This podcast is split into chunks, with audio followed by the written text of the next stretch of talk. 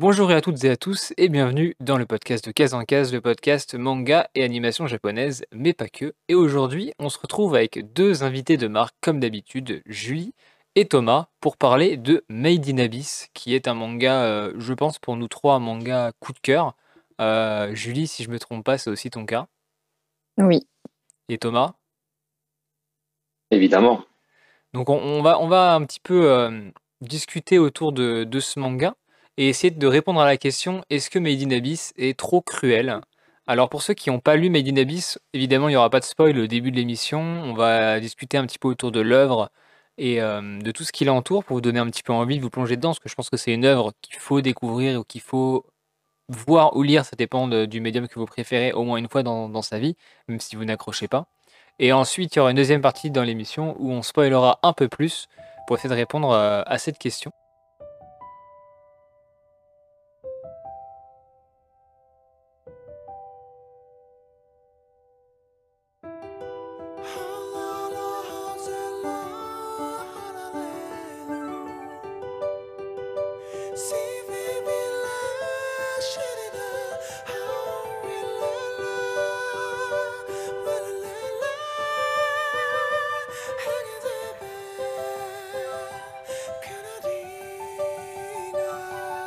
Ah, je vous propose de, faire un petit, euh, un petit récap de l'actu récente euh, du manga.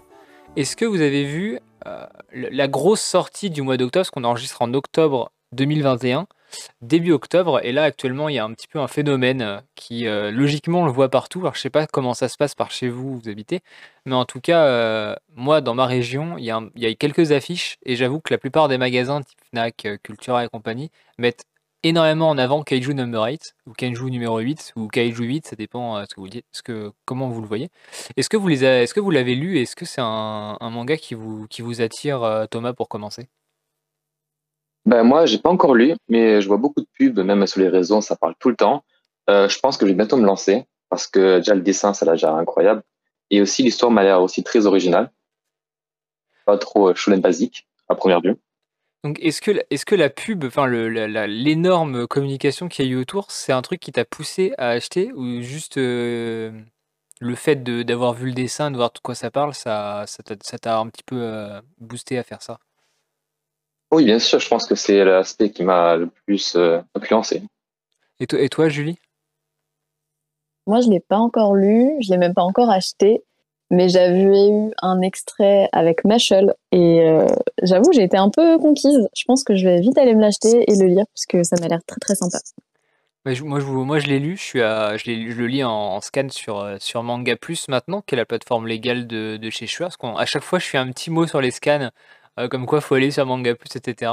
Vous, lisez des scans ou pas tous les deux? Juste pour information. Pas du tout. Euh, moi, je commence tout le temps, euh, perso, euh, à lire des scans. Et si je suis intéressé, j'achète les mangas. Par exemple, pour euh, One Piece, au début, c'était euh, scan. Et maintenant, je suis avec les mangas. Bon, on a un peu préparé sur, euh, sur ce truc-là, parce que les scans, il faut savoir que la plupart des sites sont totalement illégaux.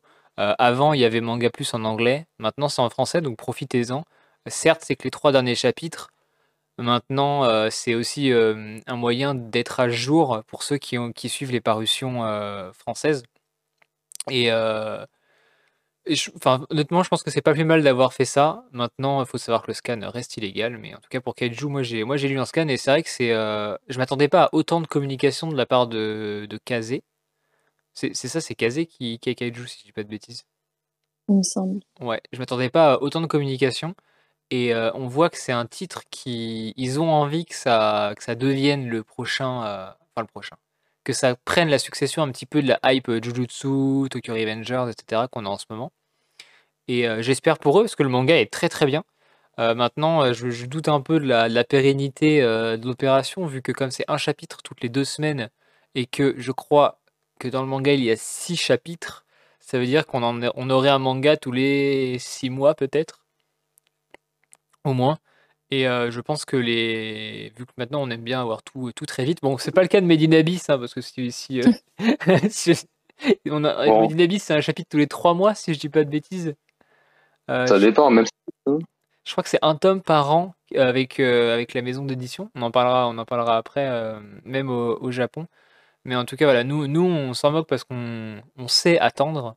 Mais c'est vrai que pour les, les gens maintenant, ils aiment bien avoir leur tome tous les, euh, tous les deux mois. En tout cas, voilà, c'est la grosse actu, c'est la sortie de Kaiju. est-ce qu'il y a une autre actu là récemment ou un petit, euh, une sortie manga, une, nouveauté qui, euh, qui vous attire, euh, Julie, pour commencer? Pour l'instant là, j'ai rien en tête. En ce moment, je lis Naruto. Du coup, j'avoue que, ah. bah, comme c'est vieux, j'ai tous les tomes et du coup, bah, ça va me coûter un bras, mais je vais enfin découvrir cette grande aventure. T'avais jamais lu Naruto avant de commencer là? Alors en fait, j'avais commencé avec l'animé, mais vraiment, j'ai pas du tout accroché. j'ai regardé au moins deux trois fois et deux trois fois je m'arrêtais à la saison 2. Ouais. Et bah je sais pas, Naruto c'est un basique, du coup je me suis dit bon bah je vais me lancer mais dans le manga cette fois et franchement le manga je préfère largement. T'en es où à peu près? On peut spoiler Naruto parce que euh, honnêtement ce enfin spoiler. Franchement pas les, gros euh, les, les morts ou quoi mais t'en es où à peu près? Ouais. J'en suis, euh, j'ai vraiment commencé, j'en suis au tome 7. C'est au moment où euh, ils ont une sorte d'examen, où ils sont dans la forêt. Le, premier, c'est l'examen, ah. Shunin, je crois, qui s'appelle en, en français. Je sais pas s'ils ont appelé ça l'examen Shunin, mais en tout cas, euh, l'ancienne traduction, ils avaient gardé des noms à moitié japonais, et je crois que c'était l'examen Shunin. tu, tu les as lus, toi, Thomas, ou pas du tout, Naruto? Moi, juste vu l'animé, pas lu encore. Avec Shippuden? Oui, j'ai tout vu, sauf les fillers, mais j'ai tout vu. Quand c'était sur Netflix, j'ai regardé ce que j'aurais Naruto que bien plus tard, hein. mais j'ai tout regardé. Je vous conseille vraiment le manga. Euh, j'avoue que c'est rare de, connaître des gens qui n'ont pas euh, lu euh, Naruto. Après, bon, c'est vrai que c'est plus en publication. Si vous avez commencé les mangas récemment, enfin récemment, dans les 5-6 dernières années, c'est vrai que c'était déjà terminé. Je crois que c'est 2014, si je ne dis pas de bêtises, ou 2016, je sais plus, un des deux. Mais en tout cas, ouais, Naruto, c'est très très bien. Et euh, si vous écoutez ce podcast et que vous n'avez pas lu Naruto, je vous recommande très très chaudement d'aller lire. Surtout que les trois premiers tomes sont à 3 euros. Et l'arc de fin du tome 2, début du tome 3, et du coup qui continue sur le tome 4-5, euh, l'arc de la cité des brumes, tu me dis si je me trompe, Julie, de mémoire, c'est ça. Il est incroyable et il donne vraiment envie d'avoir la suite. Euh, c'est vrai. Est-ce que, oui. En animé aussi, ouais. L'animé est très bien fait. Même en français, je trouve que le, doublage a été euh, particulièrement bien réussi en, français. Mais c'est vrai que nous, on a, moi, j'ai grandi avec personnellement, donc forcément Naruto, euh, voilà. Thomas, est-ce que tu as une petite, une petite lecture récente là, à partager avant de, passer sur, euh, sur du Made in Abyss et d'attaquer le gros du sujet? Oui, oui. Alors moi, c'est Blue Period. J'appelle à tous les artistes qui écoutent ce podcast d'aller lire ça. Si tu aimes l'art, pense que vous avez tous aimé. Ça parle euh, simplement d'un élève qui, euh, qui ne s'intéressait pas à l'art au tout début, mais qu'au fur et à mesure euh, va découvrir ça et va l'utiliser pour simplement on va voir toute son évolution avec l'art en fait et les personnages sont très intéressants. Le dessin est très spécial aussi. On a des scènes où c'est une style un peu comme si c'était de la peinture en fait. Et j'adore l'art de de ce manga. Alors tous les artistes, tous qui aiment ça, vraiment, je pense que vous allez adorer. J'entends beaucoup de gens en parler. Je crois qu'aujourd'hui, donc le 9 octobre, l'animé sort sur Netflix. je dis pas de bêtises, c'était ce matin à 9h. Exactement. Ouais, c'est ça. Et euh, moi, Blue Period, moi, il est dans ma, il dans ma, euh, personnellement, il est dans ma liste. J'essaie de finir les séries que j'ai en cours là avant, euh, de le commencer, mais ouais, vu tout le monde en dit du bien, logiquement, quand une grosse majorité en dit du bien, c'est quand même compliqué de de pas s'y retrouver, de pas s'y retrouver dedans, je pense. Et ça a l'air d'être un peu atypique et de sortir un petit peu des, du schéma euh, classique euh, que nous on peut avoir dans le shonen. Je vous propose qu'on attaque euh, Made in Abyss maintenant, qu'on s'est mis en jambe là, qu'on a un petit peu parlé, un petit peu parlé de, ce qu'on lit en ce moment. donc pour ceux qui ne savent pas, Made in Abyss c'est écrit par Akihito Tsukushi, qui est né en 79, donc il a 42 ans actuellement, donc il est relativement jeune, enfin relativement jeune. Il est dans la moyenne, dans la moyenne âge qu'il y a quand même des auteurs qui sont beaucoup plus vieux. Je crois qu'Oda, il est sur ses, il est à peu près le même âge, si je dis pas de bêtises, euh, l'auteur de One Piece. Euh, mais oui, il a commencé. Ouais, c'est ça, mais beaucoup, beaucoup plus productif. Ouais. Et, euh, et, donc Akihito Tsukushi a commencé dans, dans l'univers du jeu vidéo et ensuite est passé sur le manga et il édite Made in Abyss dans le webcomic Gamma. Donc c'est un chapitre tous les 3 ou 4 mois, ça dépend des, des années. Euh, avant, c'était trois mois et depuis trois ans, avec notamment la crise sanitaire, c'est passé sur un chapitre tous les quatre mois, voire plus. Ce qui fait que au niveau de l'édition, c'est un bordel monstrueux et on a à peu près un tome par an en France et il y a à peu près un tome par an au Japon. Et en France, c'est édité par Ototo, euh, qui ont également euh, ReZero, je crois en grosse grosse série. Et euh, est-ce que vous avez une autre série d'Ototo qui est vraiment euh, vraiment connue? Aucune idée. Là, je regarde dans ma mangatech et c'est vrai que j'en vois pas du tout. Je crois, je crois que Made in Abyss et ReZero, c'est vraiment les deux gros, euh, les deux gros phares euh, qu'ils utilisent pour, euh, pour mettre en avant leur, leur maison d'édition. ouais. Et, ensuite, il y a un animé donc, qui est fait par, Kinema Citrus. Et est-ce que Julie, tu peux très rapidement nous résumer un petit peu de quoi ça parle Made in Abyss pour ceux qui ne connaîtraient pas? Donc, Avec plaisir. Donc en fait, on va suivre Rico, c'est une petite orpheline qui est obsédée par l'abysse. Et euh, du coup, l'abysse, euh, c'est euh, dans la ville d'Ors, c'est en l'abysse. c'est une faille gigantesque, une profondeur inconnue, et dedans, il y a des créatures, des antiques reliques et tout ce qui va avec. Et depuis des années, bah, le gouffre, il attire de nombreux aventuriers. Et ils vont essayer de descendre, c'est ce qu'on appelle des caverniers. Donc Rico, sa mère, elle, elle est cavernière. Malheureusement, un jour, euh, son sifflet remonte, mais sa maman non. Et le sifflet, bah, c'est en gros euh, ce qui représente le niveau des caverniers. Euh, du coup, Rico, bah, elle va se mettre en tête de retourner sur la trace de sa mère. Et juste avant ça, elle va rencontrer un jeune garçon ou un robot, à vous de voir. Et elle n'imagine pas à quel point bah, ça va changer sa vie. Ouais, donc on est, on est sur un manga qui, encore une fois, traite d'enfance, enfin, mais là encore plus que d'habitude. Euh, c'est un seinen, je préfère préciser. Donc si vous, êtes assez, euh, voilà, si vous êtes assez, euh, assez jeune, la lecture n'est clairement pas faite pour vous. Il vaut mieux faire un warning dès maintenant. Euh, à première vue, on a l'impression que c'est des enfants, c'est tout rond. Ça, le, tout début de Made in Abyss, les premiers tomes et même euh, en anime, ça me faisait très penser un petit peu à la culture Moe. C'est la culture des, euh, des, petites idols, des, des Madoka, des trucs comme ça. Je sais pas si vous voyez les, les Magical Dorimi notamment. Ce genre de choses avec les, les, visages très ronds, les, les, gros yeux. Et je m'étais dit, oh bah c'est bah, exactement comme, comme Puella Puella Madoka Magica.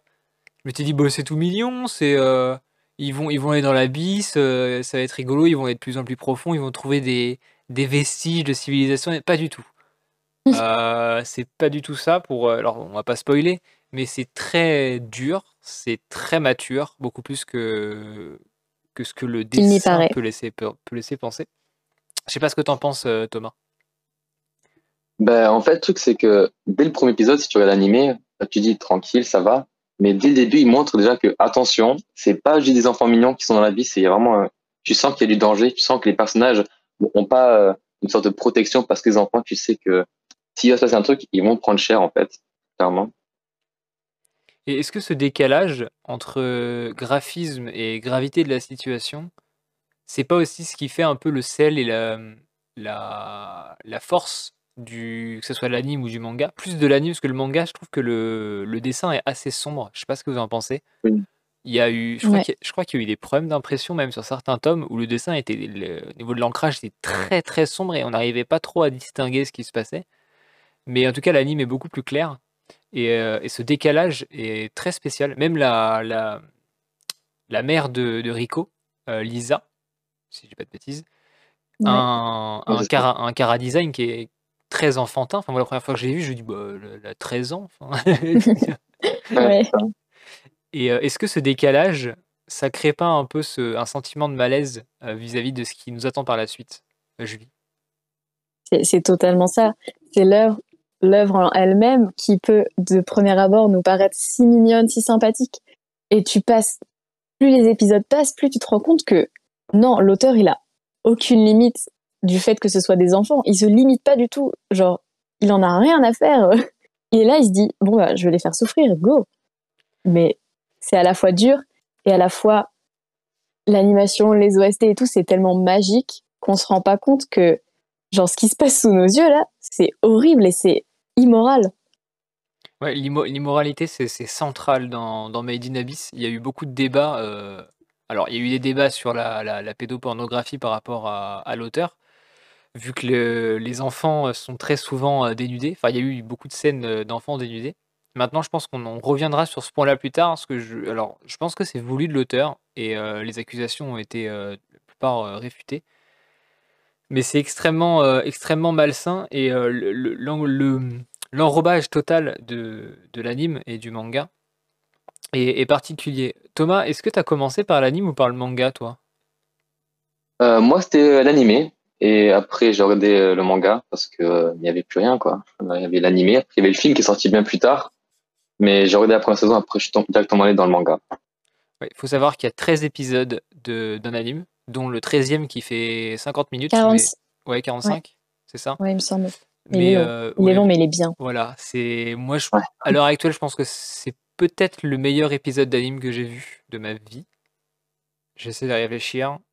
Bon, il y en a un dans Sense Gate qui est pas loin au même niveau, mais c'est vrai que l'épisode l'épisode 13, il est faut l'encaisser, faut l'encaisser, il est extrêmement bien, euh, graphiquement parlant, en termes de scénario, de narration, de découpage, de musique. Euh, l'épisode est très très qualitatif, beaucoup plus que beaucoup de productions de maintenant, je trouve. Et toi, Julie, t'as as commencé avec l'anime ou t'as commencé avec le manga? Bah pareil, j'ai commencé avec l'anime, on me l'avait conseillé.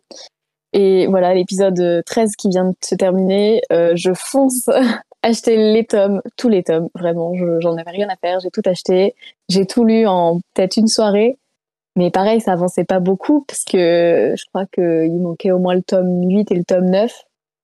Et du coup, bah, j'ai attendu le film sur Wakanim et j'ai payé Wakanim juste pour regarder le film. Depuis, euh, depuis je lâche plus Wakanim, mais, mais c'était une très belle découverte. Est-ce que c'est ton premier manga?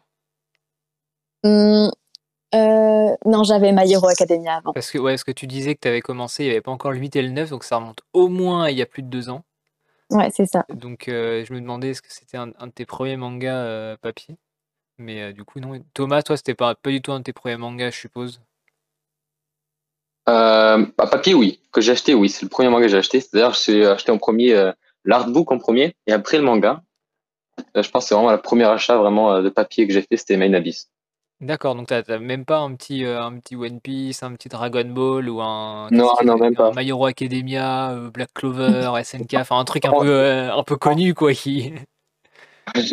Non, c'est vraiment Main Abyss qui m'a lancé dans l'achat manga en fait. Après, depuis, euh, ça, ça ne fait que agrandir hein, ma tech mais Main Abyss, c'est vraiment ce qui m'a lancé dans les mangas, de les acheter en fait. Euh, qu'est-ce que vous pensez tous les deux? On va commencer. Je vais commencer tiens par le, style de, de l'auteur, le style de dessin euh, manga. Alors on va pas, on, comparera à l'anime derrière, même si l'anime ils sont, ils ont pris certaines libertés. Enfin, ils ont essayé d'adapter pour que ça soit un peu moins viscéral. Moi, je, moi si, si le, je devais résumer le style à un mot, ce serait vraiment viscéral. On a l'impression que tout est organique dans le manga. Je sais pas si ça vous le fait à vous aussi, mais j'ai l'impression que plus on rentre dans l'abysse, plus on parcourt ce, ce, trou, enfin ce, cette, cette fosse, plus on pénètre dans un, dans un corps qui vit, qui euh, tout est très euh, tout est très gluant, tout est très saignant, tout est bah, tout est très organique. Euh, vous, pensez quoi, vous, de ce, de ce dessin? On va commencer par toi, Julie. Alors, moi, je suis sur Twitter quelqu'un euh, qui parle exclusivement de Made in Abyss, euh, qui s'appelle Culte Abyssal. Je ne sais pas si vous connaissez. Il reposte énormément d'œuvres de, de, l'auteur et je trouve que il a une patte incroyable et cette façon de jouer avec. Je trouve que ses dessins ont une aura. Genre, il a une façon de jouer avec les couleurs qui rend tout ça, mais je trouve qu'il a son, son, propre univers, sa propre façon de dessiner, un petit peu comme tout le monde, mais je trouve que c'est vraiment génial et qu'il a vraiment un, côté merveilleux dans, dans, chaque planche de dessin, en fait. Thomas? Moi, ce que j'adore son style, perso, c'est vraiment euh, le côté organique. Tu vois, même dans les animaux, les, les créatures qu'il dessine. Et aussi ce côté un peu euh, limite brouillon, parfois, tu as l'impression que c'est vraiment des croquis qu'il dessine, euh, comme s'il dessinait vraiment quand il était dans l'abysse, en fait, quand tu vois les dessins tu vois que c'est pas comme tu vois beaucoup de mangas des, lignes très très fines que ce soit vraiment carré non c'est tout est un peu brouillon parfois parfois très brouillon même il y a des planches où tu as l'impression que ça en fait en 10 minutes. T'as d'autres planches qui sont euh, tellement remplies de détails je trouve que ça ça qui m'impressionne le plus dans son dessin. Moi ce, ce, côté brouillon je le retrouve totalement dans, ce que tu dis. Et j'ai l'impression qu'il y en a très peu des mangaka maintenant qui utilisent ce, côté un peu euh, dessin à la main entre guillemets où on n'a pas vraiment l'impression que c'est assisté par ordinateur, que les traits sont lissés en post-prod. Et moi, quand j'ai commencé à lire Made in Abyss, ça m'a rappelé, alors vous allez peut-être pas la voir, mais les dessins de Tsutomu Nihei, c'est l'auteur de Blame. Je pas, du tout, je connais pas. Je sais pas si vous avez lu Blame. Night of Sidonia, qu'est-ce qu'il a fait d'autre? Abara, notamment qui sont des. Je vous conseille d'aller d'aller regarder. si vous écoutez, d'ailleurs, ceux qui écoutent ce podcast, n'hésitez pas à, aller voir aussi les dessins de, de Monsieur Nier, qui lui fait exclusivement des dessins à la main. Il ne dessine rien sur ordinateur. Il, enfin, il scanne derrière, mais il n'utilise pas les, techniques de dessin de PAO qu'on utilise maintenant. Et, et, en fait, il y a vraiment un style très, bah, un peu comme Aidin Abyss, très brouillon entre guillemets, même s'il y a des planches euh, qui sont, on le voit dans Made qui sont dessinées par ordinateur. Mais euh, les, grandes planches, les décors et les moments un peu impactants de l'histoire, c'est dessiné à la main et je trouve que ça fait vraiment ressortir les émotions et le côté merveilleux, comme tu disais Julie juste avant, que peut avoir ce monde. Et moi, ça me fait poser une question. Est-ce que, vu qu'on a tous commencé par l'anime et qu'ensuite on a foncé vers le manga, est-ce qu'on n'aurait pas subi un peu le même, euh, la même attirance pour l'abysse que les héros et que les caverniers euh, suite à notre euh, visionnage? On va commencer par toi, Julie.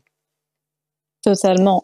Rien que le fait de se dire que dedans, dans cet abysse, déjà, on ne sait pas où il va, on ne sait pas où il mène. Certains disent que c'est euh, le centre de la Terre, on ne sait pas. Et tu as toutes ces créatures qui me paraissent merveilleuses, qui, genre, en vrai, elles sont mignonnes, t'as envie de les caresser, mais quand tu les connais, bah, tu sais qu'il faut pas les caresser, mais genre, je sais pas, je trouve que il y a une attirance qui nous, qui nous fait poser tellement de questions sur cet abysse que tu es obligé de te dire bon, si j'habitais euh, dans la ville d'Ors, euh, ouais, j'irais pas, hein. j'aurais trop peur. Mais, mais là, comme ça, je me dirais ouais, j'ai bien envie de visiter, tu vois. Et toi, euh, Thomas? Ben, Moi, tout, en fait, c'est. Tu veux découvrir en fait, le fond de l'abysse, tu vois, tu as la carte, tu vois, par exemple, le sixième palier, enfin, pour ceux qui ne connaissent pas, c'est tu mesures la profondeur de l'abysse en palier, 1, 2, 3, 4 au fur et à mesure. Et euh, vous avez une image, en fait, tu vois le sixième palier tu vois que c'est tout déformé. J'aimerais trop savoir ce qu'il y a en dessous. Même si le danger là-bas est toujours plus dangereux, en fait, tu as toujours envie de savoir, découvrir, en fait, quand on voit aussi euh, des, civilisations, en fait, tout ce qu'il y a autour, les religions, peut-être, tu as toutes ces reliques. Même s'il y a un danger qui que tu connais à cause des monstres, tout ça, tu as toujours ce côté qui te dit, euh, vas-y, je veux voir ce qu'il y a en bas. C'est un peu comme quand tu es en hauteur, et tu regardes en bas, tu as un grand trou, tu as toujours ce petit côté du qu'est-ce qui se passe si je saute? Tu as envie de ce côté danger, tu dis vas-y, je vais quand même le faire, même si derrière euh, c'est très dangereux en fait, ce côté euh, aventure. Même, euh, même dans le sens inverse, moi, moi, moi j'ai un peu ressenti cette même sensation que quand vous faites une, randonnée par exemple, et là au loin, vous voyez une, une espèce de vieille bâtisse ou un, vous voyez quelque chose qui, qui, attire votre œil, vous savez pas ce que c'est, vous savez pas d'où ça vient, vous avez envie d'y aller votre côté euh, humain a envie de. Tu te dis, bah, tiens, je vais marcher une heure en plus, je vais voir ce que c'est. Et je trouve que ce manga, il a réussi à, à transmettre ça à l'écrit, enfin, même au, niveau de l'anime. On a envie d'en de, d'en savoir plus sur l'abysse, d'où ça vient, qu'est-ce qu'il y a. Et puis surtout, maintenant que nous, on a un peu avancé dans, dans, dans l'anime et dans le manga, savoir quels sont les paliers du dessous. Il faut savoir qu'il y a 9 paliers. Alors ça, c'est pas du spoil. Si vous tapez Abyss de Made in Abyss sur Google, vous allez avoir une carte, comme disait Thomas juste avant, où en fait vous voyez la forme de l'abysse et la façon dont c'est construit, avec euh, des écritures qui sont anciennes, qui ne sont pas traduites, donc aucun risque de spoil si vous allez regarder ça. Et ça vous donnera un petit peu un ordre d'idée de la profondeur. Et, peut-être que ça éveillera en vous cette espèce d'envie de, plonger dedans en fait aussi. Donc je vous conseille vraiment d'aller voir ces dessins-là. Euh, en, vous renseignant un petit peu sur Google. Et de manière, générale, euh, foncez parce que c'est vraiment un, très très bon manga. Je pense qu'on va pouvoir passer à la partie spoiler parce que là, va falloir qu'on aborde les, inspirations, les interprétations aussi de l'Abyss, que je pense que l'Abyss, euh, coupez-moi si je me trompe, mais il y a des interprétations à avoir. C'est pas juste un trou, c'est pas juste un, une grotte dans laquelle on descend pour récolter des objets. Enfin, moi, en tout cas, j'y ai vu euh, plus que ça. Mais malheureusement, il va falloir qu'on spoil un petit peu les différentes strates. Euh, les, enfin, les strates. On appelle ça une strate en, géo, euh, merde, en, géologie. Mais les différents niveaux, il va falloir qu'on spoil un peu. Donc, si vous n'avez pas vu, je vous conseille de mettre pause à ce podcast, d'aller regarder les 13 épisodes. Ça dure, vous, allez, vous allez y passer 3-4 heures, une petite après-midi, Wakalim, machin. Euh, vous regardez le film derrière, vous prenez votre claque, et ensuite vous revenez écouter la fin du podcast et, euh, et en débattre ensuite avec nous sur les réseaux sociaux. Euh, donc c'est de case en case partout. Et puis après, pour, pour Thomas et, Julie, je mettrai les réseaux en, en description. Il n'y a aucun souci là-dessus. Donc on va attaquer la partie spoil. moi j'ai une question. Est-ce que, est-ce que Julie, tu, toi, tu interprètes le. Tu as une interprétation de ce que c'est que l'abysse? Est-ce que tu as vu quelque chose, une métaphore ou, euh, ou une interprétation? Bah, Je t'avoue que là, euh, pas vraiment. C'est vrai que pour moi, c'est vraiment euh, un simple, énorme mystère qui, qui l'entoure, mais j'ai pas spécialement d'interprétation pour ça. Thomas? Pour moi, perso, au début, je me disais, parce que l'abysse, c'est peut-être un truc je crois que même dans le manga, ils le disent, ou même dans l'anime, quelque chose d'organique en fait, surtout quand tu vois les derniers paliers. Quelque chose, euh, moi je vois ça, plus tu y vas en fait, plus tu rentres dans toi-même, en fait, découvrir en fait ta nature, euh, ce que tu veux être au plus profond de toi, ce que tu veux trouver, ce que tu veux avoir. Et mm. aussi, euh, par exemple, par exemple, quand tu te transformes, aussi que ça découvre en fait la nature de l'homme en fait, c'est que c'est un rapprochement qui se crée que l'abysse en fait les vivants, et c'est un peu une sorte de connexion entre toi et l'abysse qui euh, s'entremêlent en fait plus profond tu y vas. C'est comme ça que moi je, l'interprète. Ouais, l'abysse serait une introspection un petit peu du genre humain.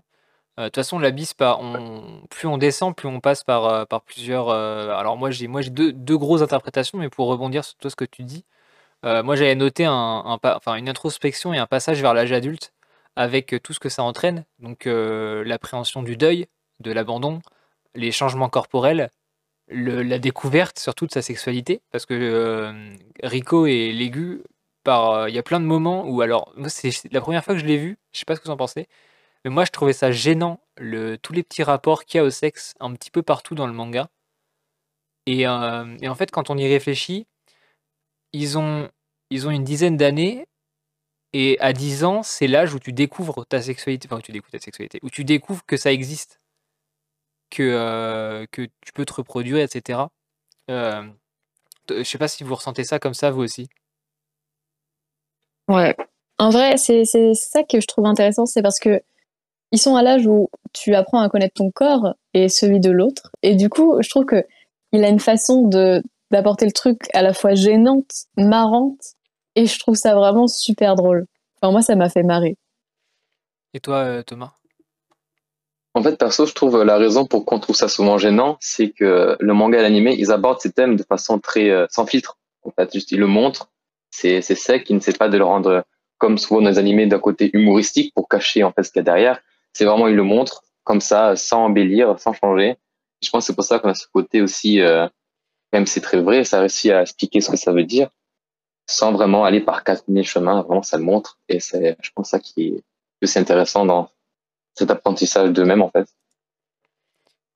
Après, j'avais noté, euh, pour, pour finir sur ce, passage à l'adulte, euh, la, naissance du désir. Alors, le désir avec un grand D, que ce soit le désir corporel, charnel, ou même le désir, euh, on, y pense avec le, tome 7, 8 et 9 dans la ville d'Ilbru, si je ne dis pas de bêtises, où chaque désir est réalité. Carrément. L'argent, l'apprentissage, etc. Et plus on s'enfonce dans, dans l'abysse, plus justement on découvre des aspects de la vie de manière générale que l'enfant n'a pas à la base. L'enfant, il est naïf, il, ne connaît pas tout ça, il connaît pas le deuil, il connaît pas le sexe, il connaît pas le désir. Il est très, il est très naïf. Et plus tu descends dans l'abysse, plus il va découvrir ces choses-là. Et moi, je voyais vraiment ça comme une métaphore du, passage vers, vers l'âge adulte. Et, et, après, et c'est là que vous allez, vous, me dire si vous êtes d'accord ou pas j'ai une deuxième interprétation où en fait en relisant et en re-regardant l'abysse, je me suis rendu compte qu'il y avait neuf niveaux à l'abysse. Euh, si je dis pas de bêtises, il y a le, actuellement on est au palier 6 avec la ville, euh, la ville de, de, sans retour. Je me trompe pas. Ouais, c'est ça. Et je crois qu'il y a 9 niveaux, sachant que le niveau 7 et 8, c'est les, c'est les, l'ultime tourbillon est l'extrémité du monde avant le dernier saut. Et le niveau 9, c'est les tréfonds, on ne sait pas ce qu'il y a. Et je ne sais pas si vous avez lu la Divine Comédie, vous connaissez l'enfer de Dante? Pas du tout. Pas du tout. Euh, Thomas, est-ce que tu connais? Ah, malheureusement, non. C'est un, alors c'est un écrit qui remonte un peu où en gros euh, Dante va arriver à Jérusalem, qui serait Ors. Sous Jérusalem, il y aurait un abysse, un trou en fait, divisé en neuf parties euh, qui représenteraient les enfers. Et en fait, euh, plus tu descends, plus tu descends dans les enfers. Et, en fait, alors je, vous- vais énumérer les, les, les neuf paliers. La partie 1, c'est les limbes, c'est la forêt des arbres fossiles, la forêt inversée, donc le premier palier.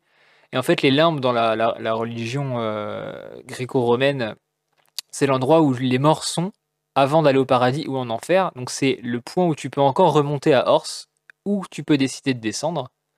Ensuite, on a la luxure, donc la forêt envoûtante. Luxure, envoûtante, je trouve qu'il y a un lien. La gourmandise avec la, grande fissure. Là aussi, je trouve qu'il y a un lien parce que je sais pas si vous vous rappelez, dans cette grande fissure, euh, ils ont faim et ils, veulent se nourrir des petites bêtes, les petites, euh, les petites boules de poils toutes mignonnes. Ouais, etc. Et, et ils hésitent. Et en fait, on voit des gros monstres qui, eux, n'hésitent pas et qui les mangent par, euh, par centaines. Euh, je trouve que ça représente bien la gourmandise. La quatrième strate, c'est l'avarice. Et là, je trouve ça incroyable parce que euh, la coupe du géant, donc c'est là où il y a les, les, les, euh, les bains d'acide ou les bains d'eau chaude. Et on n'arrive pas à les différencier. Ouais. Et il faut savoir que dans l'enfer de Dante, il y a aussi deux types de bains. C'est l'avare et le prodigue. L'avare qui serait l'acide, donc tu y vas et tu es brûlé, et le prodigue qui te soigne. Et donc je trouve la, la métaphore euh, parf- parfaite. Ensuite, il y a la, la- strate de la colère, donc avec la mer de cadavres, Bondold. Bon, ça, j'ai pas trop besoin d'expliquer pourquoi. Et en fait, il faut savoir qu'entre l'étape de la colère et de l'hérésie, donc qui est le numéro 6, euh, dans l'enfer de Dante, il y a une personne qui est le passeur qui doit te faire passer de l'un à l'autre. Et Bondold, je sais pas si vous, voyez forcément, mais fait passer les, enfants de l'un à l'autre et prendrait ce rôle du passeur. L'hérésie dans euh, la mythologie est vue comme une cité de non-retour, une grande porte où en fait si on passe cette porte, on ne pourra plus jamais remonter. Et sauf qu'en fait pour rentrer dans cette, euh, partie donc de l'hérésie, il faut avoir conscience de nos péchés et de nos désirs. Et Ilbru est une ville où les habitants vivent avec leurs désirs. Vous me suivez jusque-là? Oui. Ouais. vous, vous me dites si vous trouvez ça un peu tiré par les cheveux, mais moi je trouve que ça concorde Non, pas du parfaitement. tout. hein. Franchement, Et- je trouve ça génial pour l'instant. Et, Ouais, moi aussi. et du coup, euh, bah, une fois, et il faut savoir que pour par- passer la grande porte de l'hérésie, donc de la cité de non-retour, c'est gardé par des Érini, euh, chez les Grecs, qui sont trois gros démons, donc qui seraient, je prends le manga parce que le nom, je les ai pas, c'est c'est Belaf, euh, Wascan et Juroimoir, qui sont les trois sages, qui garderaient la grande porte. Et donc déjà, on a encore un, un point en commun. Et ensuite, passer ça, et donc c'est là où nous, on ne sait pas ce qui va se passer. Il y aurait euh, la strate de la violence, donc l'ultime tourbillon, qui dans la mythologie, c'est un grand ravin avec de la lave qui, qui descend. Et en fait, je sais pas si vous voyez l'image de l'abysse, mais en fait, le, le strat 7, c'est comme. euh, c'est le gros trou là, qui descend très vite, Ouais. tout en bas. Mais je l'ai devant les yeux en plus. Voilà. Ensuite, la huitième strate, c'est ruse et tromperie. C'est le nom dans l'enfer de Dante. Donc, ça serait l'extrémité du monde. Donc là, on pourrait s'attendre à des, des problèmes par rapport à ça. Et ensuite, le trou. Donc, on n'a pas nous dans le dessin. Euh, la dernière, euh, la, la neuvième couche de l'enfer de Dante et donc de la Divine Comédie, ça s'appelle la trahison. Et c'est l'endroit où réside Lucifer. Et là, et là, Ah logiquement, vous vous dites, ok, Lucifer c'est le diable, trahison, et Lisa l'attend à cet endroit-là, et le surnom de Lisa, c'est Lisa l'exterminatrice. Oh putain. Et je trouve que, alors, je- ça se trouve, c'est pas du tout ça, hein. mais si le mec, si euh, l'auteur s'est basé sur ça, c'est une métaphore parfaite de la descente aux enfers pour terminer par la trahison du coup de Lisa l'exterminatrice. Et euh, si on en suit la, la religion, Lucifer est déjà remonté sur Terre, ce qui expliquerait que Lisa ait pu remonter à un moment donné aussi. Et, euh, il faut savoir que pour descendre dans les enfers, il faut, euh, il faut alors je sais plus c'est quoi le, le, le nom précis, mais en gros il faut être, c'est pas, pas qu'il faut être malade, mais il faut avoir eu un, problème très particulier qui correspondrait, dans le cas de Rico, au fait qu'elle soit mort-née, en fait. Ouais. Le fait qu'elle soit mort-née lui permet de descendre euh, plus bas. Donc ça, c'était mes deux interprétations euh, de l'abysse. est-ce que vous avez un petit commentaire là-dessus ou est-ce que juste vous trouvez que je suis trop perché? Moi, j'ai une question déjà. Hmm. tu as bien dit que dans l'histoire, le parallèle, en fait, c'est bah, Lucifer est remonté, c'est ça? C'est bien ce que tu as dit. Oui, Lucifer est remonté à un moment donné. Mais du coup, ce serait pas. Enfin, le seul personnage on sait qui remonte, c'est bien, c'est Leg en fait, c'est Reg. Du coup. Bah d'où oui, il y avait plusieurs théories. Vu que le dernier, le dernier étage s'appelle la trahison dans l'enfer de Dante, et nous c'est les tréfonds. Ça se trouve l'aigu, c'est lui qui va trahir. Vu qu'on sait que l'abysse est un potentiellement créé par des, extraterrestres ou des robots. on sait qu'il y a un peu ce, ce lien-là. Ce délire. Ça, ça se trouve, l'aigu est programmé pour arriver une fois au fond et trahir, euh, trahir Rico, ce qui correspondrait parfaitement au manga et à la cruauté du manga, je trouve. Et ça, c'est ma petite théorie pour la suite de Made in Abyss. Est-ce que, est que, vous, alors, est-ce que vous avez une théorie, vous, pour la, la suite et fin de Made in Abyss, euh, Julie? Alors non, mais j'ai pas envie que ce que tu viens de dire, ça se passe. j'ai grave pas envie. Après, euh, il y, a moyen parce que quand on, quand on voit ce qui s'est passé pour Nanachi et pour Prushka. Ouais. mais il y a tellement moyen, c'est sûr. Il n'y aura pas de happy end, c'est sûr, j'en ai conscience, mais pour l'instant, je vais en rester là où je suis et je vais pas penser au futur. Déjà, comment l'auteur s'en fout un peu de montrer des trucs gore euh, aux gens, je pense qu'il s'en fout un peu de la vie des gens. Je pense qu'il va, si c'était son but, je pense qu'il va aller jusqu'au bout. Je pense si c'est ça à la fin, euh, et pas faire un happy end de nulle part. Non, je pense que on est bien parti pour une fin, comme tu l'as dit. Mais ce serait une fin, enfin une fin super intéressante, je trouve, par contre. Oui, et honnêtement, je serais pas, je serais pas peu fier d'avoir vu juste sur les, sur les enfers et la, Divine Comédie. J'avoue que, ça me ferait bien rire. Sachant qu'en plus, euh, l'abysse dans la divine, enfin, dans l'enfer de Dante se tient sous Jérusalem, qui est un peu la ville sainte, et Ors dans le manga est présenté un peu comme la, pas une ville sainte, mais euh, c'est le, l'endroit où tous les pèlerins vont pour, parce qu'ils sont attirés vers l'abysse. je trouve que ça correspond, ça correspond quand même pas mal. Et euh, cette espèce de rapport à leur religion, de toute façon, on ressent un petit peu tout le long du, tout le long du manga. Maintenant, ça se trouve complètement faux parce que l'auteur, dans une interview il y a quelques années, avait dit que pour faire l'abysse, il s'était inspiré d'une image d'un grand arbre. Effectivement, enfin, quand tu regardes la forme que ça a, euh, c'est la forme d'un grand arbre. Mais je vous conseille de, juste d'après, là si vous avez internet et vous voulez regarder, de taper euh, Enfer de Dante, Dante, D-A-N-T-E, et euh, juste de regarder les, dessins euh, de, de l'abysse justement d'Enfer de Dante, et vous remarquerez qu'il y a quand même, il y a quand même de grosses similitudes avec, avec, effectivement. Made in Abyss. Je l'ai sous les yeux, effectivement. C'est dingue. Ah ouais, bah, c'est pour ça que je me suis dit, pour c'est quand même une belle, une belle théorie. Euh, et on va, on va passer un petit peu. Est-ce que vous pensez, je vous relance sur une question, euh, Thomas. Parce qu'on on sait que les Japonais, ils, aiment bien critiquer la société au travers des mangas. Euh, on en parlait au début, mais Kaiju est une très très bonne critique de la société vis-à-vis de la métamorphose le, changement, notamment vu que le héros de, Kaiju va se métamorphoser et va amener un changement. Je vous en dis pas plus si vous l'avez pas, pas vu. Mais est-ce que Made in Abyss, vous le voyez, vous, euh, comme une critique de la société ou pas du tout, de votre point de vue? Thomas, euh, pour commencer. Pour l'instant, euh, je n'ai pas encore cherché à trouver une sorte de critique, pour l'instant en tout cas. Peut-être que je vais regarder après, je vais réfléchir. Mais en tout cas, quand tu demandais si les Japonais adorent euh, critiquer société grâce au manga, je pense que c'est une façon telle qu'une autre. Hein. On a toujours fait ça par rapport à soit avec, le théâtre ou avec des romans. Je pense que les mangas, c'est euh, une façon de critiquer comme une autre, en fait. Du coup, je pense que c'est. Il y a de grandes chances qu'il y ait une critique. Mais est-ce que pour l'instant, je l'ai remarqué? Euh, Non, encore.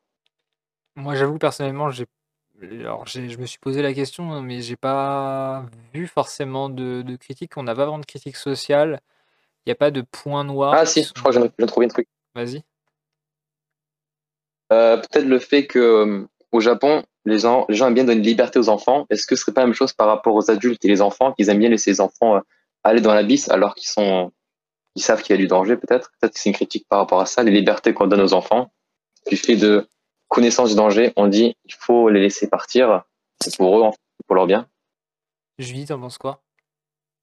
Euh, moi, s'il y avait un truc à redire, je pense que ce serait peut-être par rapport aux sifflets blancs, eux qui sont euh, au fond de l'abysse pour, euh, pour faire je ne sais quoi. Je, vraiment, vraiment, les prochains sifflets blancs là qu'on va rencontrer, je me pose trop de questions, j'ai trop hâte. Mais il y a peut-être un délire avec ça. Est-ce que, du coup, on va, on va essayer de répondre à la question. Est-ce que vous trouvez Made in Abyss trop cruel? Euh, Julie, si tu veux bien commencer. Euh, trop cruel. Oui, en fait, oui et non. En fait, ce qui fait, ce qui se passe et, et tout ce qui va dans, dans cette œuvre, c'est immoral. C'est quelque chose que si quelqu'un en temps réel l'avait fait, euh, cet homme, euh, il serait en prison ou serait mort, ou enfin, il se serait passé quelque chose. Mais on, on laisse pas des gens comme ça en liberté et on laisse pas des gens comme ça aller dans un abysse avec plein d'enfants déjà. Et cette façon que du coup l'auteur a de, de, de n'avoir aucune pitié par rapport au fait que ce soit des gamins de, de 10-12 ans, quoi. Et c'est trop dur, mais oui, genre déjà l'œuvre, elle est dure à regarder, elle est dure à voir. Mais oui, elle est horrible, mais d'un côté, c'est ce qui fait tout le charme et toute l'œuvre qu'est Made in Abyss. Et toi, euh, Thomas? Bah, comme elle a dit, je trouve aussi que ça fait son charme, hein, clairement. Et c'est aussi euh, ce que je trouve très intéressant, c'est vraiment le fait qu'il n'a pas de filtre, que ce soit avec euh, euh, les blessures ou que ce soit le danger, que ce soit vraiment le malheur qui arrive aux personnes. Je trouve que c'est ce qui rend vraiment Made in Abyss spécial, ce que je trouve vraiment très intéressant dans l'œuvre. Et d'un autre côté, ça me donne vraiment des vibes un peu dark fantasy que je trouve vraiment super. Ah bah clairement, moi j'ai ressenti une, euh, une très très légère, alors attention, on prend avec des pincettes, hein, mais une très légère patte de berserk euh, au fond de tout ça, notamment sur les... Bah là où on en est nous vers le tome 7-8 avec les, les, gros, les gros monstres et les gardiens là, j'ai trouvé qu'il y avait ce côté très, très déstructuré, très viscéral qu'il peut y avoir dans les, les apôtres euh, de berserk en fait, qu'on retrouve dans Made in Abyss. Et on sait tous que les apôtres, bon, euh, niveau cruauté, euh, ça, ça se pose, ça se pose là. Vous avez lu Berserk ou pas du tout, euh, tous les deux? Je suis au tome 3. Ok, toi, toi? Moi, je, moi, je suis tome 13.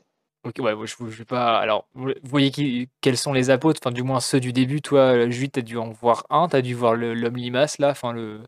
Ouais, le ce truc-là. Ok, et toi, du coup, tome 13, t'as dû en voir d'autres, on va pas dire c'est qui, ni quoi, Hmm. mais t'as dû en voir d'autres, donc Ouais. tu vois un peu la gueule, de- la gueule que ça a. Ah Euh, oui, clairement. ouais. Je vous conseille vraiment de, de lire Berserk, c'est une très très bonne, euh, très très bonne lecture, euh, honnêtement. Si d'ailleurs vous écoutez le podcast et vous n'avez pas lu Berserk, je vous conseille, en plus de Made in Abyss, bon, d'abord regardez Made in Abyss et ensuite allez lire Berserk, c'est très très bon. Il y a des priorités. Ouais, voilà, c'est Ouais. ça. Pour, pour en revenir à la, à la cruauté, euh, moi j'ai là j'ai une page euh, où en fait il y a pas mal de, de citations du manga qui sont sorties. Et alors je vais revenir sur, là c'est un très gros spoil, mais je vais revenir sur une citation, on va pouvoir en débattre. C'est dans le tome 3 et c'est dans l'épisode 13.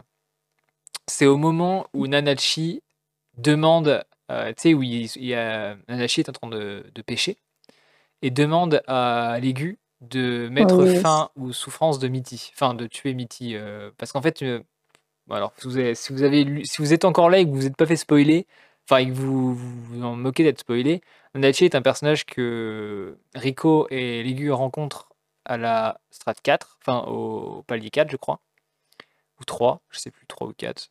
Bref, il s'arrive assez vite dans l'aventure. Et, euh, en fait, Nanachi, euh, si vous voulez, en descendant dans l'abysse, si on remonte euh, à l'étage du dessus, on a une malédiction.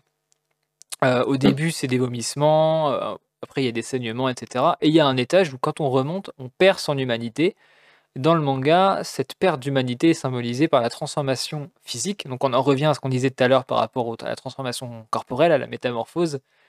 Et dans le cas de Nanachi, elle a gardé un aspect humain mélangé à un espèce d'aspect lapin, enfin, bestial. Oui, ça, c'est un- une espèce de Oui, lapin. un lapin humain. Mais son amie, qui s'appelle Mitty, elle n'a pas regardé son aspect humain est devenue une espèce de. de de Un blob. ouais, de d'être informe euh, qui, qui n'a plus conscience de, de lui-même, mais qui ne peut pas mourir. Le Mitty est, est immortel, c'est-à-dire que si on la coupe, qu'on l'empoisonne, elle souffre, mais elle ne peut pas mourir. Elle se régénérera un petit peu comme le héros de Fire Punch, qui brûle en permanence. Il aura beau être tué, il aura beau souffrir, la souffrance est là, mais euh, il ne peut pas mourir. Et là, c'est exactement la même chose. Mais l'arme de l'aigu, euh, le, robot qui suit Rico, lui, peut détruire euh, Mitty et peut détruire ce qui, entre guillemets, ce qui a subi la malédiction de l'abysse. Et donc Nanachi demande à, à l'aigu de tuer Mitty, d'abréger ses souffrances. Et là, je, vais vous lire l'échange que je l'ai devant moi. On va en débattre. C'est l'aigu qui accepte et là qui regarde Nanachi, qui lui dit Nanachi, promets-moi que quand Mitty ne sera plus là, tu, ne mettras pas fin à tes jours. Euh, Nanachi répond Bien sûr que non, je dois soigner Rico, parce que Rico à ce moment-là est malade. Et là, l'aigu a la phrase, et je trouve que cette phrase, elle fait mal parce qu'il dit Même quand Rico sera guéri, ne le fais pas. Et là, Nanachi est en pleurs et dit C'est cruel, mais d'accord, je te le promets. Et je trouve ce moment je sais pas ce que vous en pensez, mais je pense que personnellement, c'est le moment le plus dur euh, à, vivre du manga et le plus cruel, surtout, de tout le manga. Euh, Julie Bah, euh, je t'avoue que du coup, tu m'en as parlé. J'ai les tomes juste à côté de moi. Je suis en train de feuilleter. Ça me donne des frissons, rien que d'en reparler. C'est. Bah, genre, ça fait mal. Genre, c'est. Déjà, l'idée, c'est des gamins. L'idée de se dire qu'ils sont dans l'abysse un, gamin, du coup un robot, enfin un gamin de 10 ans qui dit à un autre de ne pas faire de conneries, de pas se, mettre fin à ses jours pour euh, parce qu'il a perdu ou il va perdre un être cher. Et puis par rapport à tout ce qu'ils ont vécu et tout, euh, c'est dur, c'est trop. Moi, ce moment, comment il m'a fait chialer, mais pas possible. Et toi, euh, Thomas? Bah, le fait qu'elle commence à, pleurer ou qu'elle dit que c'est cruel, ça montre bien que à la base, elle voulait sûrement euh, finir euh, se, suicider, clairement. Et je trouve que cette scène, euh, ouais, c'est très impactant hein, quand tu penses que tu, tu suis leur histoire. Tu dis c'est mignon. En plus, c'est vraiment un des moments. Après le moment un peu plus dur quand Rico se blesse, après c'est vraiment chill. En fait, il se passe presque rien, c'est tranquille. C'est un slice of life le truc. Après, tu repars vraiment dans le côté horrible. Et cette scène est vraiment impactante, je trouve et le fait que euh, la connexion entre euh, Reg et Nanachi, leur discussion. Ouais, j'y pense encore, là, je suis encore ému en y repensant en vrai. C'est vrai qu'en regardant l'épisode, ça arrive vers la fin de vers la, fin de l'épisode, on sort d'un moment calme et on se dit ça y est, il y a un espoir. Le manga est pas si cruel que ça. Et vient ce moment précisément. Et, euh, et c'est un rappel qui, est là pour te dire bah non, en fait, euh, c'est cruel depuis le début, ça le continuera. Et c'est pas qu'il n'y a pas d'espoir, parce qu'il y a de l'espoir. On sait que euh, on sait qu'il y a, peut-être quelque chose de bon qui attend au fond de l'abysse. Euh, mine de rien, il y a quand même des liens qui se créent entre les personnages, il y a de, la, il y a de l'amitié, il y a un certain, un certain amour. comme le dit, alors je sais plus, je crois que c'est Prouchka qui le dit dans le tome 4, euh, elle parle du, de la famille qui ne tient pas qu'au lien du sang et que, euh, et que le sang. C'est Bondol qui dit ça? Je crois que c'est carrément lui qui dit, ouais. La citation, c'est La famille ne tient pas qu'au lien du sang. En tout cas, c'est mon avis. C'est l'attraction du cœur qui crée les familles. Le sang n'est qu'une aide. L'amour, c'est l'amour d'Anachi qui crée ce qu'est une famille. Et, euh, Ouais, je crois que ça m'étonnerait pas que ce soit Bondol qui le dit quand même. Et, ouais, parce que Bondol, mais bon, il dit des bonnes choses parfois. Eh, Bondol, c'est un, ouais, c'est un, bon, il, est sage, mais il est, bon. il est un peu immoral, quoi, légèrement. Et euh, ouais, l'ensemble de l'ensemble de l'œuvre se, se, se, passe euh, un petit peu comme ça. Et par contre, euh, pour la suite de l'anime, le ce qui arrive à Prushka, moi j'ai trouvé, alors c'est impactant, mais le fait qu'on ne le voit pas directement, j'ai trouvé ça un peu moins impactant que cet échange entre, euh, entre Legu et, euh, Nanachi. Euh, malgré ce qui se passe ensuite pour elle. Et, du coup, on apprend comment sont fabriqués les sifflets blancs, qui, sont un peu les cartes d'identité des, maîtres, enfin des maîtres de l'abysse, entre guillemets. Vous en avez pensé quoi de ce, passage-là Donc c'est le tome 4-5 et c'est le, film, pour ceux qui n'ont pas vu, Julie? Ce film, ce film et ce, ce moment en particulier, euh, moi, voilà, je suis très bon public, il m'a fait chialer, c'est logique. Mais c'est vrai qu'il a peut-être eu un peu moins d'impact par rapport au fait que, euh, Ouais, en fait, j'ai envie de parler un peu de Bondol, là, je sais pas le dire, on va pas me juger. Mais euh, en gros, euh, ce mec, j'ai l'impression qu'il les aime, ses enfants, tu vois, qu'il les, il les considère un peu comme ses enfants, mais que dans sa tête, leur donner de l'amour, c'est euh, bah, faire ce qu'il fait avec les enfants, genre. C'est horrible. Il faut le dire, Et il, là- il les viole et après il les transforme. Très Enfin, clairement. Enfin, dans, dans tous les cas, c'est horrible. Genre, il. Ah, mais je sais pas comment expliquer, mais je pense qu'il a, qu'il a cet amour paternel, par exemple, pour Prouchka, et que, bim, euh, la meuf, c'est devenu une valise, quoi. Enfin, genre. euh, Ah, mon dieu, c'était horrible. Moi, ça m'a retourné le cerveau, ça m'a retourné l'estomac, ça m'a fait mal au cœur. Ouais, une gourde. je crois que c'est devenu une, une petite gourde, ouais. Thomas, enfin, voilà. t'en penses quoi de ce, de, de ce, ce petit arc-là? Ben, moi, je te jure que cette scène, euh, cet arc, en fait, juste le personnage de Bondold et euh, la connexion qu'il a avec, euh, avec la petite, en fait, c'est vraiment la chose que je trouve le plus intéressant. Et aussi du fait que, par exemple, en fait, la connexion, en fait, que Bondold, même si c'est un taré, en fait, c'est vraiment le psychopathe, vraiment sans filtre. Mais le fait qu'il a aussi ce côté, il pense à la famille, il, a, il dit des bonnes choses, par contre, pour lui, la famille, c'est vraiment un truc sans lien de sang. En soi, on peut pas, on peut pas dire le contraire, c'est moi, il a peut-être même raison mais juste le côté Tariq qui revient, il est prêt à faire des sacrifices. Ça montre bien à quel point c'est un personnage qui est déter, en fait. C'est vraiment, la détermination à l'état pur, en fait. Et qu'il est prêt à faire de grands sacrifices. Et c'est pour ça que cette scène, je la trouve, dans le, le film, en fait, impactant, c'est plus le personnage de Bondold, mais pas vraiment la scène avec Krushka, je trouve. Alors que la scène avec, euh, avec Nanachi et Mitty était plus impactante émotionnellement. Mais en termes, euh, par exemple, si tu analyses le personnage, je trouve que Bondold, c'est beaucoup plus intéressant. D'ailleurs, en parlant de Nanachi et Mitty, et pour en revenir à est-ce que Made in est trop cruel, euh, si vous ne regardez que l'anime, la saison qui arrive là dans la ville d'Ilbru, on a un retour de Mitty. Et euh, je sais pas ce que vous en avez pensé, mais moi j'avais à peine fait le deuil de Mitty qu'elle revient sous forme de du coup du désir euh, incarné euh, bah, par la ville par rapport à Nanachi.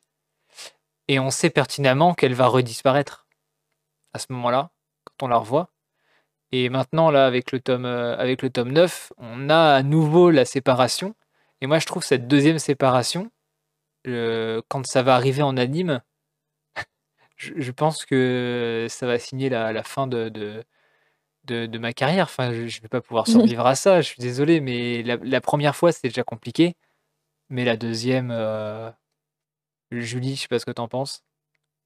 Et je trouve que c'est typiquement l'auteur de, de nous faire vivre quelque chose d'horrible. On fait son deuil et bam, tu te le reprends dans la gueule, tu te rattaches à ce personnage, tu, tu as tous ces souvenirs qui reviennent et bim, bah voilà, il te le renlève une seconde fois. Et, et je trouve ça, mais, mais à la fois horrible, mais en même temps, bah, c'est l'œuvre, quoi. Genre, je sais pas comment expliquer, mais c'est incroyable, je trouve. Thomas? Ben moi, dès que j'ai vu euh, revenir, directement méfiance. Tu dis, oula, Nanachi qui est là à côté, tu sais que ça va finir. Ça, j'étais- même, j'étais un peu content. En même temps, je savais que derrière, l'auteur, il avait prévu un truc pour me faire pleurer. Du coup, dans tous tous les tomes, euh, j'ai vraiment, je savais que ça allait mal finir. Du coup, j'étais triste, mais euh, pas au- autant la dernière fois parce qu'on me l'a fait pas deux fois. Je savais que ça allait mal finir. Alors du coup, vraiment, le, le pire, je pense, c'est vraiment euh, Nanachi à la fin quand elle discute une dernière fois avec elle, qui dit on va se revoir, t'inquiète pas. Ça, je pense, c'était euh, ça en animé, je vais pas tenir, mais euh, on va voir. Avant, de, conclure le, podcast, du coup, on, parle, on compare beaucoup le manga et l'anime depuis tout à l'heure, parce qu'il faut savoir que euh, l'anime est exceptionnel. Euh, je pense que je me prononce pas trop. Enfin, le fait de le dire, c'est pas trop, trop en faire. L'anime est vraiment exceptionnel. Euh, Julie, est-ce que tu peux nous parler très rapidement de, de l'anime et de qu'est-ce qui en fait euh, une- concrètement une masterclass, quoi? Avec plaisir. Déjà, euh, je trouve que l'animé, il complète parfaitement, ouais, il complète parfaitement le manga. Genre, Kevin Pékin, il me semble que c'est ça son nom, qui a fait les OST, qui fait un travail de dingue. Les OST, l'animation, parce que toutes ces couleurs vives qui te font penser à un monde merveilleux et qui, en fait, quand tu connais l'histoire, bah, ça ne l'est pas tant que ça. euh, ce, travail sur les couleurs, sur, sur la musique, sur l'expression des personnages et tout. Et, je trouve que c'est un travail exceptionnel et qu'ils ont fait euh, un travail monstre, mais incroyable. Et que si vous devez connaître une œuvre, bah, commencez, euh, commencez Made in Abyss, quoi. Thomas, au niveau de l'anime?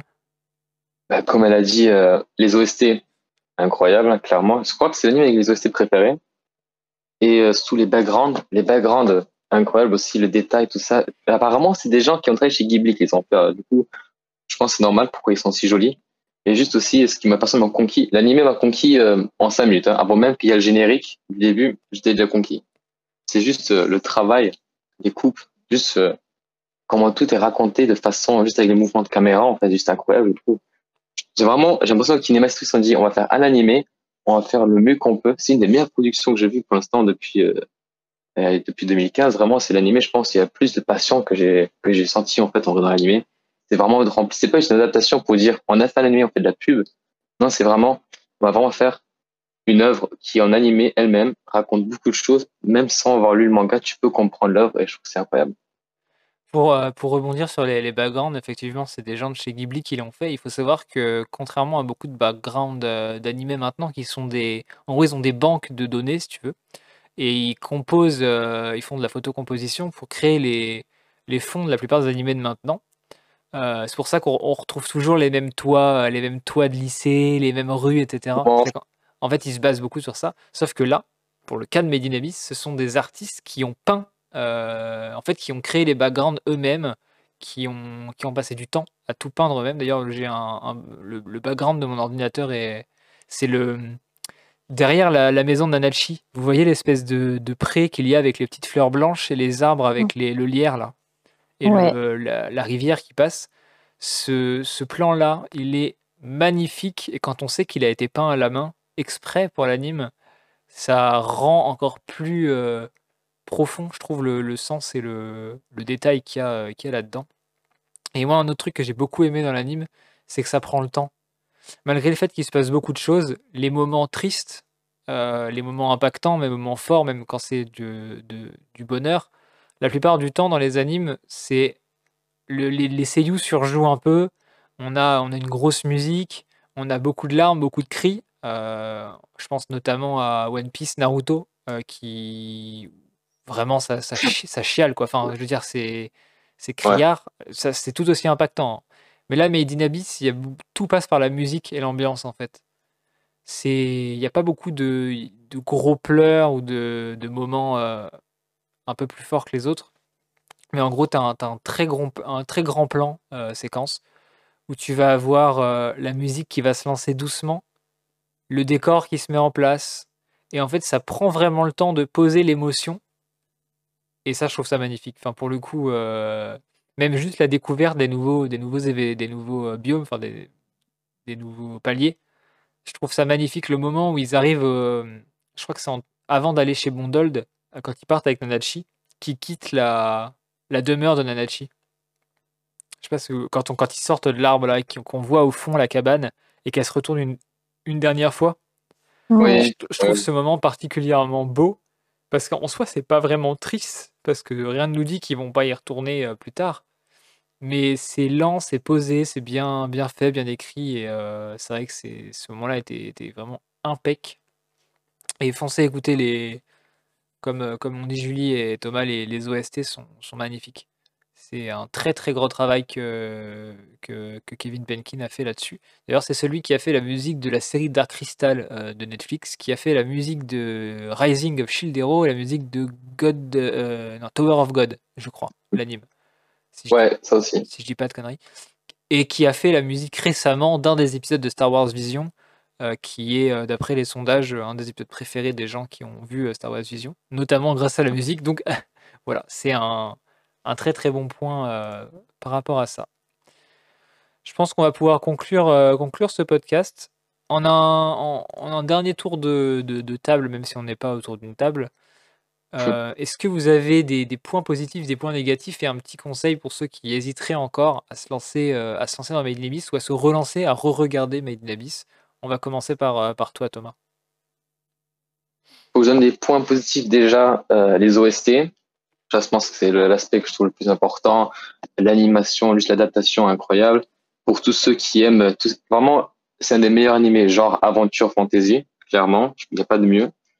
Et euh, pour ce qui est du manga, vraiment aussi, je conseille énormément, hein, bien sûr. Euh, point négatif, pour l'instant, je n'ai pas vraiment, à part pour le manga, à part les jaquettes, il n'y a pas vraiment de point négatif qui me, saute aux yeux directement. Vraiment, c'est une valeur sûre, hein, clairement. Toi, Julie? Bah, pareil, hein, je trouve que effectivement, c'est une valeur sûre. Vraiment, euh, comment conclure sans dire regardez ou lisez Made in ou même faites les deux en fait. C'est une œuvre vraiment géniale. Je pense qu'il faut la voir, faut la vivre, faut, faut avoir mal avec nous. Soyez aussi déprimés que nous, il n'y a pas de problème. Et, euh, enfin, en fait, point positif, point négatif, euh, je saurais pas dire. Juste euh, vivez l'œuvre et trouvez vos points négatifs et positifs par vous-même. C'est une bonne conclusion, ça. Moi, léger point négatif, je pense, euh, c'est vraiment très malsain. On l'a déjà dit beaucoup de fois avant. C'est très cruel. Si c'est quelque chose qui vous vous touche personnellement et auquel vous n'avez pas envie d'être euh, d'être affecté, c'est-à-dire que si vous êtes adepte euh, des séries assez positives, des slice of life ou même des, des, des isekai où tout se passe un peu, un peu bien, ou les, tout ce qui est Gotobun, enfin, quintessentiel quintuplé, girlfriend, girlfriend, ce genre de choses, et que vous n'aimez pas tout ce qui est un peu plus dur, ça peut rebuter c'est assez compliqué de, conseiller ça à des gens qui vont pas. Enfin, c'est dur, quoi. faut vraiment s'attendre à se, à se manger le mur euh, de, en pleine poire. Mais si ça, ça vous fait pas peur, il y a très peu de points négatifs, euh, franchement, à l'anime, au manga. Moi, je conseillerais quand même de commencer par l'anime. Parce que plus rapide, un peu moins cher, parce que le manga, je crois que c'est 8,99€ le tome, donc c'est quand même, même si les tomes sont assez gros et assez qualitatifs, ça reste un petit investissement. Mais commencer par l'anime, vous pouvez le trouver sur Wakanim, sur Crunchyroll. Je pense qu'ils y sont aussi, mais Wakanim, c'est 5 euh, euros, je crois, ou sinon vous prenez une semaine d'essai gratuit. Vous tapez les 13 épisodes et le film. Euh, et, ensuite, vous allez sur les réseaux, vous nous dites ce que vous en avez pensé. Et nous, on sera très contents. D'ailleurs, si, certains d'entre vous ont commencé in Abyss euh, grâce à ce podcast, n'hésitez pas à nous faire, le, à nous faire ce retour, ça fera, toujours plaisir. Pour conclure, est-ce que vous avez euh, tous les deux un petit, euh, réseau où vous voulez qu'on vous retrouve ou, euh, ou pas du tout, Julie? D'abord, je veux dire que le premier épisode est disponible sur YouTube, donc ça peut vous donner envie. Et ensuite, vous pouvez venir me suivre sur TikTok et Instagram. mon nom, c'est Juju parle manga. Et toi, Thomas, pardon. Alors moi, perso, j'ai un compte TikTok et Insta, mais bon, Insta, ça ne commencer. Alors sur TikTok, moi, c'est Topimou ça que tu écris, mais c'est vraiment T-O-P-I-M-O-U. C'est mes initiales en fait. Je suis tout actif sur TikTok en ce moment. Dans tous les cas, vos deux liens, enfin vos deux, vos deux euh, pseudos seront dans la description, que ce soit sur Spotify, sur Deezer, sur iTunes, sur YouTube, sur Google Podcast et je sais plus trop où je diffuse euh, autre. Mais en tout cas, vous serez, euh, vous serez euh, partout tagué. Donc, euh, pour ceux qui sont intéressés par les deux chroniqueurs, vous pouvez la retrouver sur les réseaux sociaux. Je crois que Julie parle énormément de Full Metal et de Made in Abyss. Donc, si vous aimez Full Metal et Made in Abyss, c'est le moment. Et toi, Thomas, est-ce que tu as, un, genre un peu de prédilection que tu, tu parles beaucoup sur les réseaux? Alors moi, perso, j'aime bien conseiller des œuvres, en fait, parce que première chose que j'ai remarqué sur TikTok, c'est que ça parle tout le temps des mêmes choses. Alors ça, j'essaie tout le temps de faire découvrir d'autres genres, en fait. Et aussi d'ailleurs, petit euh, truc, avant, j'ai bientôt sorti une vidéo où j'analyse euh, le premier épisode de Main Abyss. Voilà, ça, si vous êtes intéressé, vous verrez. Eh bien, je mettrai ça en lien euh, à la fin de la vidéo, comme ça ils pourront directement aller voir. En tout cas, merci d'avoir suivi ce podcast. N'hésitez pas à nous suivre sur tous les réseaux sociaux, hein. on, en, on, d'autres. Et voilà, tout simplement. Moi, je vous dis à la prochaine. Ciao.